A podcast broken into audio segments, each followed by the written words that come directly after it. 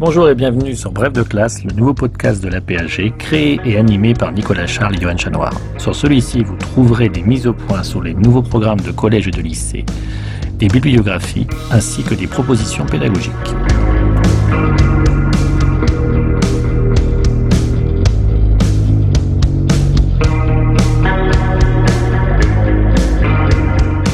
Le supplément de bref de classe, ce sont des conférences, des cafés histoire ou géographie, des journées d'études ou de colloques mises à disposition par la PAG pour servir d'approfondissement au programme de collège et de lycée.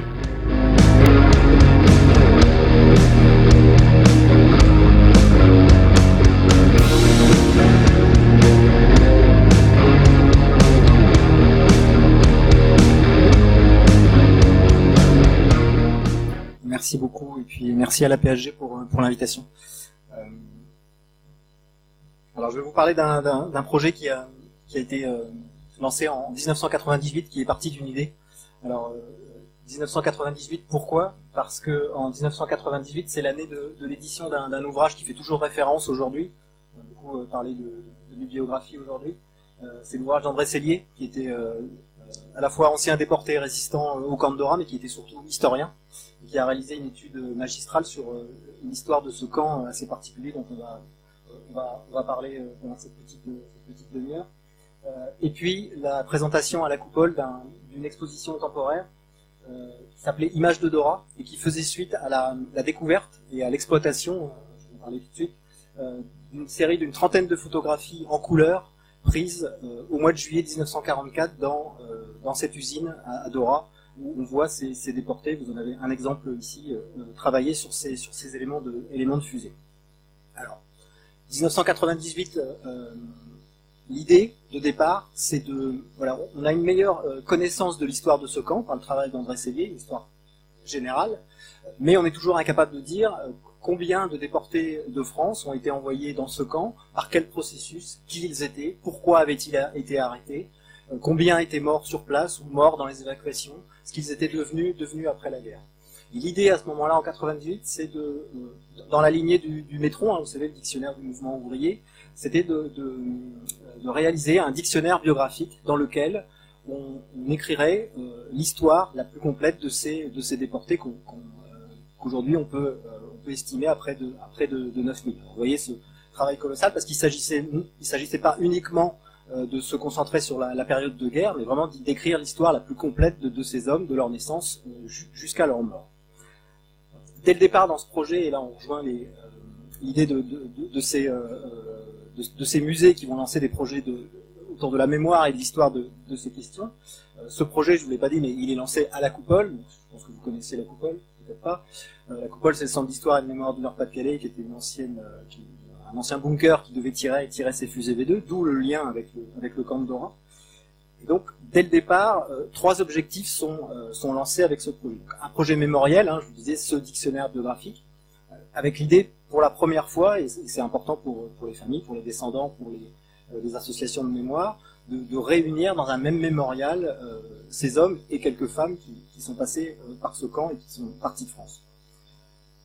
Deuxième objectif, qui s'est développé euh, beaucoup plus tard, je dirais depuis quelques années, un objectif pédagogique euh, avec le développement de, projets interdisciplinaires dans, différentes académies, euh, notamment l'académie de Caen, à Lyon également, et de, participer, de, permettre de travailler sur, cette histoire dans, des projets définis. Alors, je vais vous citer par exemple, on travaille avec un, collège de Lyon au prix de, prix de l'ARM, c'est l'association pour, la, résistance et la mémoire de, de la prison Montluc d'autres types de formations. On aura le, plaisir de, la, proposer cette année euh, grâce à, Stéphane Henry et, à l'Académie de Lille. Une formation à la, web radio qui s'intitule euh, Résistance, déportation et récits radiophoniques où on, utilise ce, nouveau support pour travailler à ces questions de, déportation, de résistance euh, et, d'étude de, ces archives.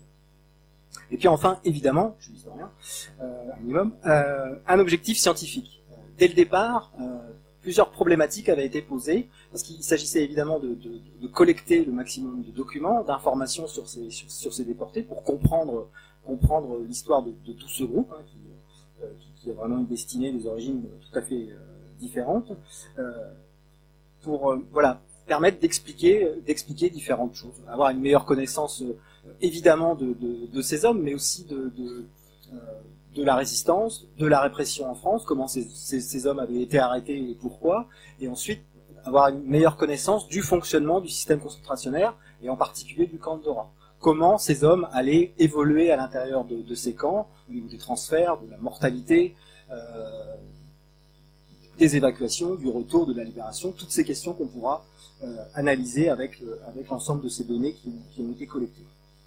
Alors, donner rapidement euh, un, point sur les sources qui ont été utilisées. Alors, on en a déjà cité, je ne vais, pas détailler, évidemment les fonds d'Arolsen, euh, qui sont fondamentaux parce qu'on a la chance pour le camp de, de, Dora, de Buchenwald d'avoir euh, une masse d'archives originales qui a été conservée et qui est exploitable, hein, les listes d'arrivée, les listes de transfert, les listes d'évadés, les listes d'affectation dans les, dans de travail, les listes d'entrée dans le revire.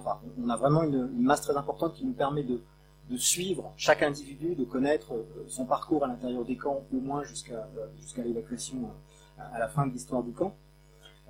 Et une autre source qui n'a malheureusement pas été citée aujourd'hui et qui est, qui est aussi à la base de ce projet, que beaucoup des chercheurs qui sont ici connaissent, c'est le, le fonds du, service historique de la défense et en particulier les, archives de camp, euh, donc Cavados, donc je suis ici, qui conserve ce service, qui conserve les dossiers de pension, non seulement les dossiers de pension des anciens déportés, euh, qui, permettent d'avoir des informations très précises sur, euh, le, parcours de ces personnes, euh, mais également une masse considérable d'archives originales des lieux d'internement en France, des prisons et des camps de concentration en Allemagne, notamment de Buchenwald et de Dora. Voilà, voilà pour les sources. Alors évidemment, je ne vais pas vous donner l'intégralité de ces, de ces résultats et de ce qu'on a pu comprendre de, de ces travaux euh, aujourd'hui. Hein. C'est un projet, je vous dis, qui a été le programme de recherche a été vraiment lancé en, en 2005. Mais dans le cadre de la, thématique aujourd'hui sur, sur les violences nazies, euh, je choisis un, des aspects qui me, paraît, qui me paraissait intéressant dans, l'histoire de, ce camp, euh, c'est la mortalité. Dès le départ, il y a un constat, euh, c'est que les Français vont plus mourir, entre guillemets, dans ce camp de concentration, dans ce lieu, que dans les autres. Donner quelques chiffres. Euh, on estime que sur ces 9000 déportés, à peu près 54% vont euh, décéder en déportation, ce qui est un taux à 15 points au-dessus de la moyenne nationale qui est établi pour les déportés, évidemment les déportés politiques et résistants déportés de France, un taux de mortalité établi à, à environ 40%. Et si on, pointe différents euh, commandos, lieux autour de ce, camp, euh, qui, vont être créés, ou si, on, se, porte sur des, temps particuliers de, l'histoire de ce camp, euh, on peut atteindre un taux de décès à certaines périodes qui atteint 85% pour, ces débuts. Dans l'histoire du, système concentrationnaire nazi, euh, Dora, euh, c'est le nom de code de, ce lieu qui, n'est pas un camp au départ, euh, représente l'exemple le plus poussé de la symbiose euh, entre une usine et un camp de concentration.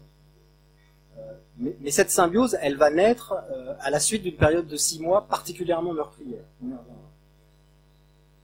Et évidemment, cette histoire, elle est liée euh, aux recherches sur ces fusées et à la création, euh, au montage de, ces fusées qui deviennent un enjeu majeur pour le Troisième Reich euh, à partir de, de, la fin 1942, le début 1943.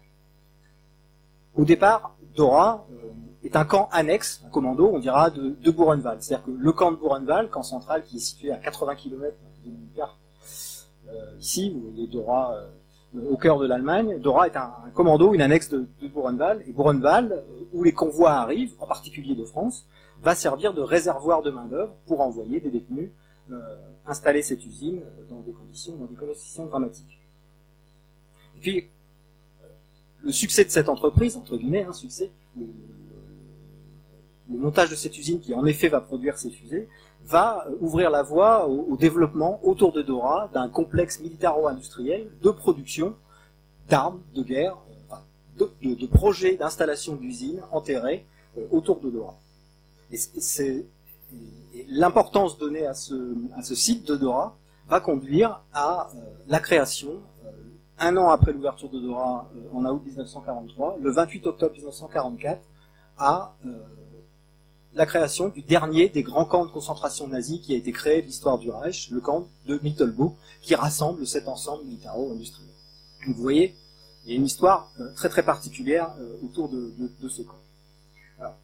revenons à cette violence. je voulais vous évoquer avec vous trois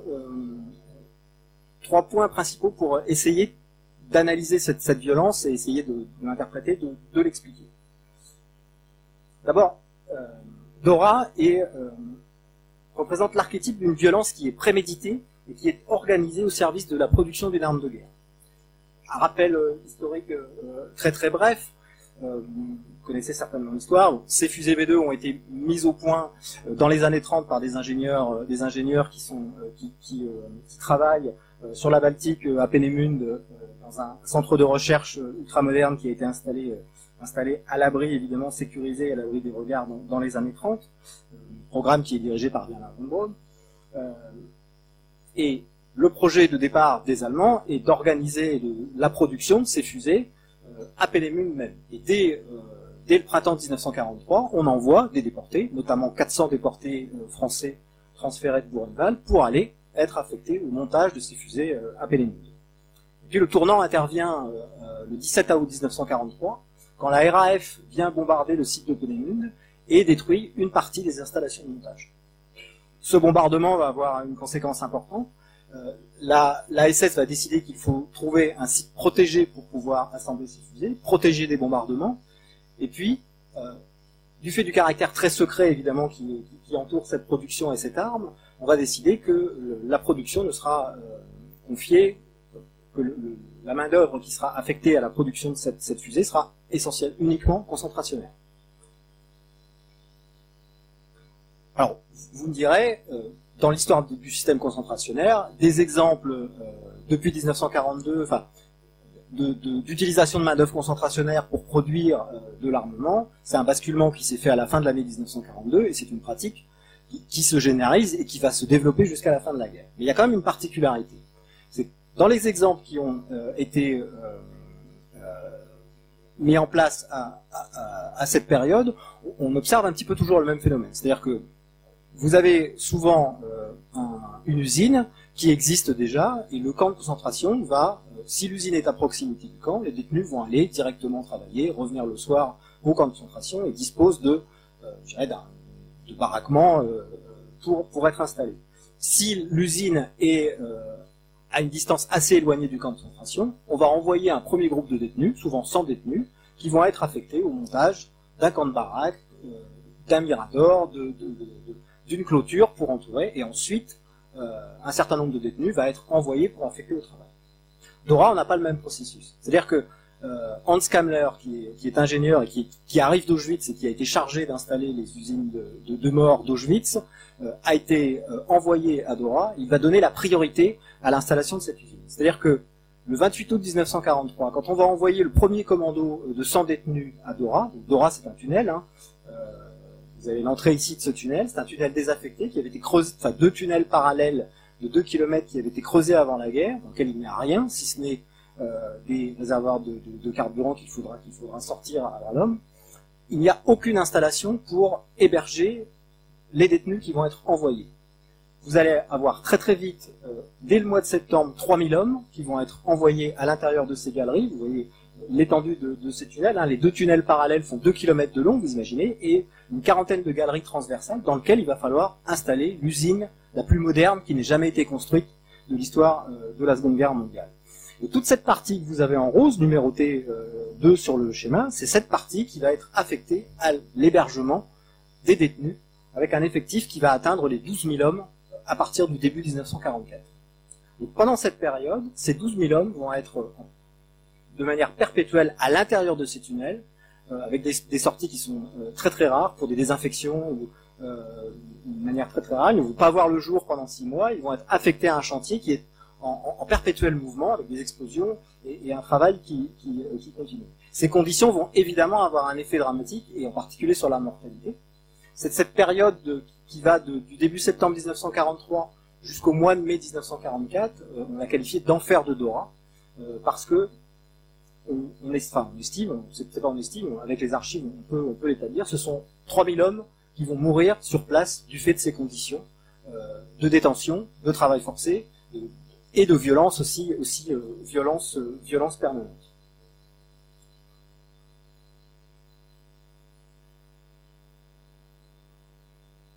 Cette, euh, alors, vous avez ici des représentations de, dessins, alors soit faits après la guerre de, René Souquet euh, qui montre, euh, voilà, qui vous montre le montage de ces chalis à l'intérieur, à l'intérieur de ces galeries, et puis des, images aussi de la mortalité de, l'enfer de Dora quand on, déplace les corps, les dessins de de l'Arbre, qui sont évidemment des sources intéressantes pour montrer cette, violence.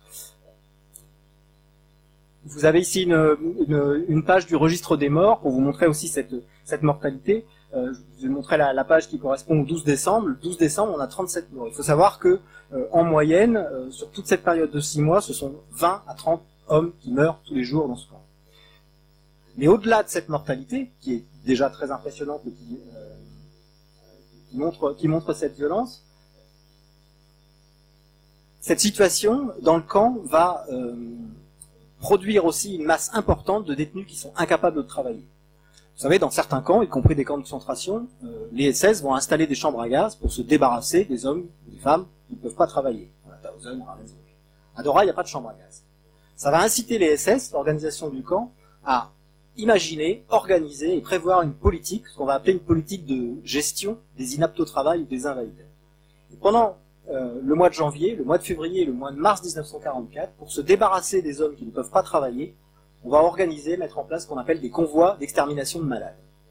les, euh, les, deux premiers, 15 janvier 44, 6 février 1944, 1000 hommes à chaque fois, c'est-à-dire qu'on organise une sélection à l'infirmerie, au revire, qui est à l'intérieur du, tunnel. On va dans les tunnels chercher les hommes qui ne peuvent plus travailler, qui sont mourants dans les galeries, et on les met dans des convois 2000 hommes, et on les envoie dans des, camps mouroirs. Alors les deux premiers vont aller euh, à Lublin-Majdanek, et le troisième, le 27 mars 1944, est dirigé vers le camp de Bergen-Belsen, parce que dans l'organisation du système concentrationnaire, Bergen-Belsen a été choisi à ce moment-là pour être le camp de destination de ces, euh, convois euh, mouroirs. Donc en fait, aux 3000 morts de Dora de, cette période, il faut ajouter quasiment 3000 morts dans ces convois de malades, parce que environ 3% de ces hommes transférés dans ces trois convois de malades reviendront en 1945. Vous voyez le, le taux de mortalité euh, impressionnant. Alors la particularité de Dora aussi, c'est que la responsabilité dans ces crimes et dans cette, euh, dans, cette production de la mort, je dirais, pour, pour, produire cette, cette, arme de guerre, elle est bien entendu le fait de la SS, le fait des industriels qui vont, euh, qui vont participer et contribuer à l'installation de cette, cette, usine, cette usine de guerre, mais aussi intervient le rôle de ces scientifiques qui sont à Pénémune, mais qui ne sont pas des scientifiques qui vont rester dans leur bureau d'études à Pénémune. Ces gens vont venir à Dora. Euh, Werner von Braun, euh, on a la preuve en archive que Werner von Braun vient en septembre et en, 19, en octobre 43 à Dora pour constater l'avancement des, travaux à l'intérieur des galeries. Arthur Rudolph était chargé à, à Pénémune de justement de de l'organisation de la production. C'est lui qui est invité par la SS à aller visiter le commando Heinkel euh, à Sachsenhausen. Premier camp, usine, on emploie des, détenus euh, dans cette usine pour fabriquer des, avions, des pièces d'avion. C'est lui qui va mettre en place cette organisation aussi à Dora et euh, l'utilisation de ces détenus pour fabriquer la fusée qui a été mise au point par ces, ingénieurs. Vous connaissez l'histoire hein, de ces ingénieurs qui seront récupérés par les, Américains après la guerre, blanchis et emmenés pour mettre au point les projets, d'après-guerre. Très rapidement, après l'enfer de Dora, une fois que l'usine euh, produit, commence à produire des fusées, je vous disais c'est un succès pour la SS parce que oui, à partir de janvier 1944, on monte les premières fusées.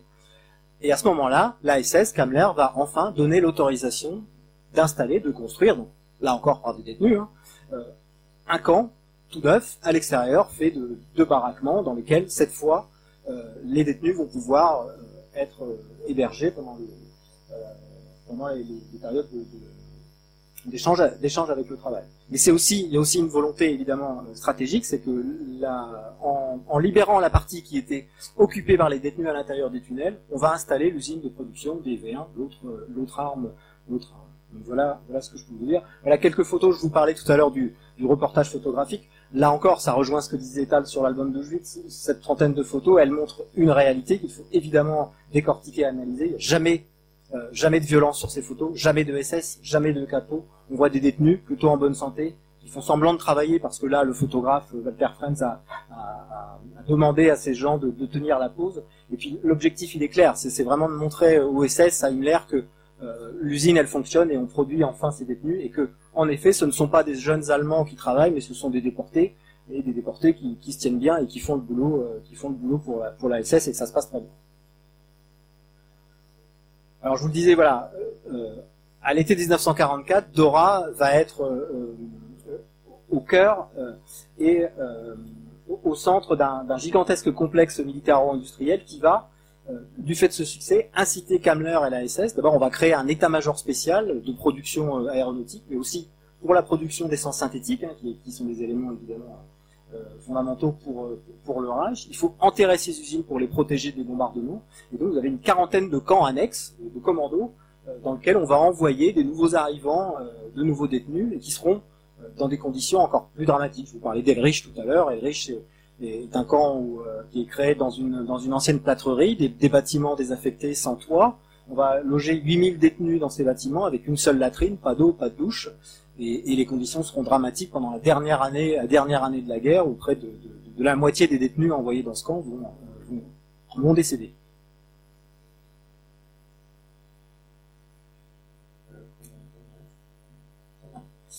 Euh,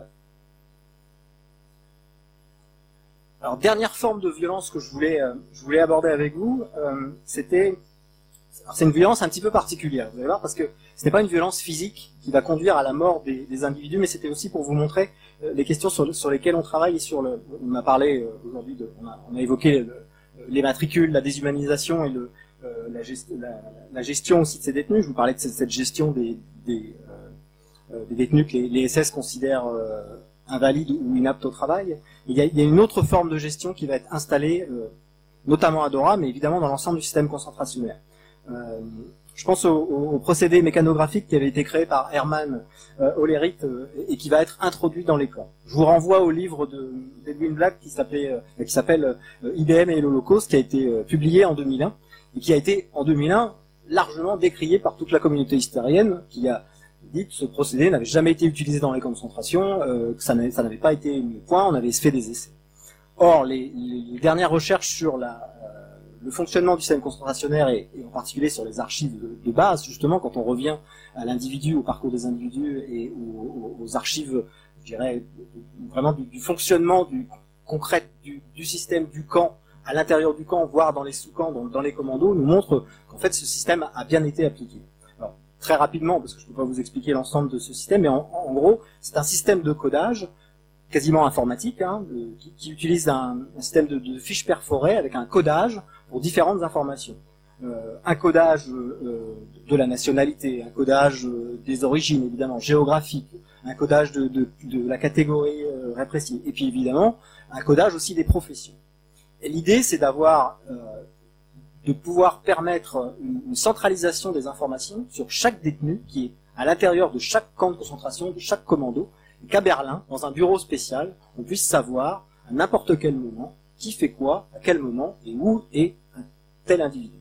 Ça veut dire que cette centralisation, elle va permettre de répondre à des, euh, des objectifs précis à un moment donné. Ça peut être des objectifs répressifs, retrouver un individu qui est recherché par la Gestapo dans les camps, avec ce système répressif, il, continue à fonctionner, hein, le système policier continue à fonctionner dans les camps euh, une fois que le détenu est à l'intérieur du système.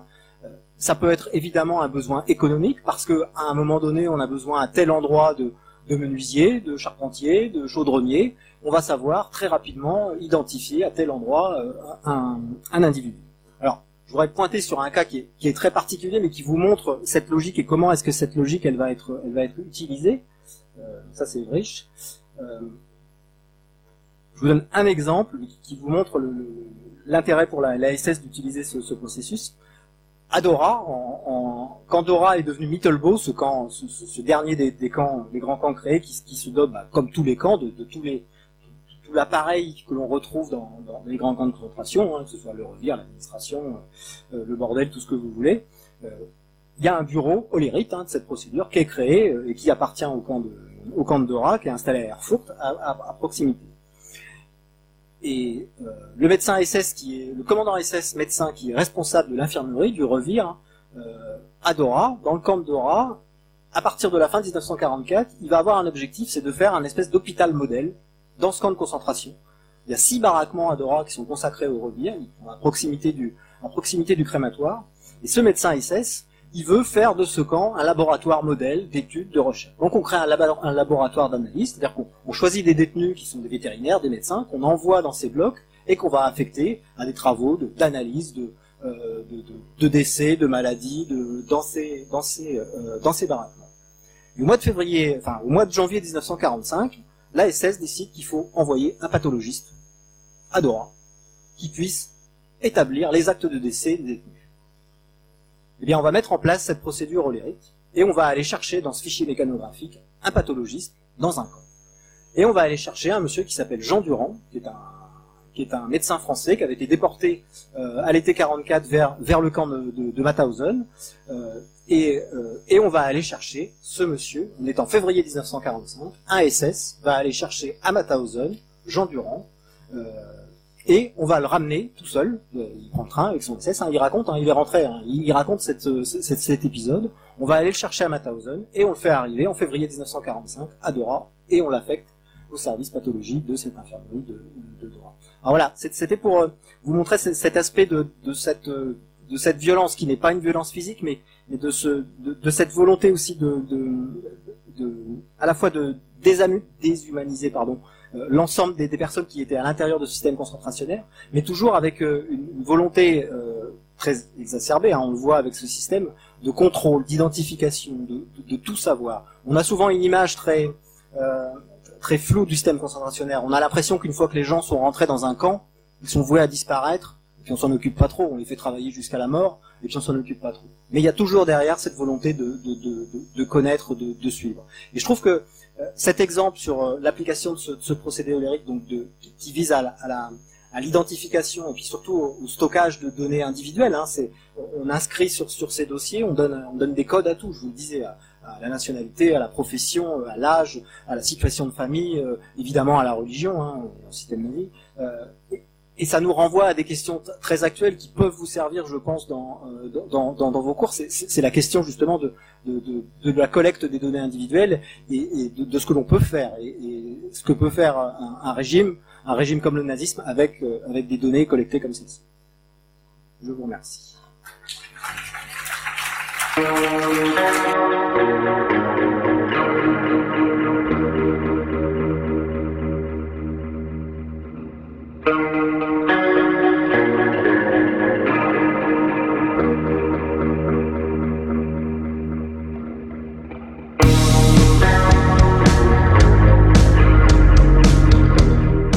Retrouvez-nous sur Twitter, at brefclasse. Tout le contenu de l'émission, la bibliographie, les documents exploités par l'auteur sont disponibles sur le site officiel de la PAG www.apag.fr.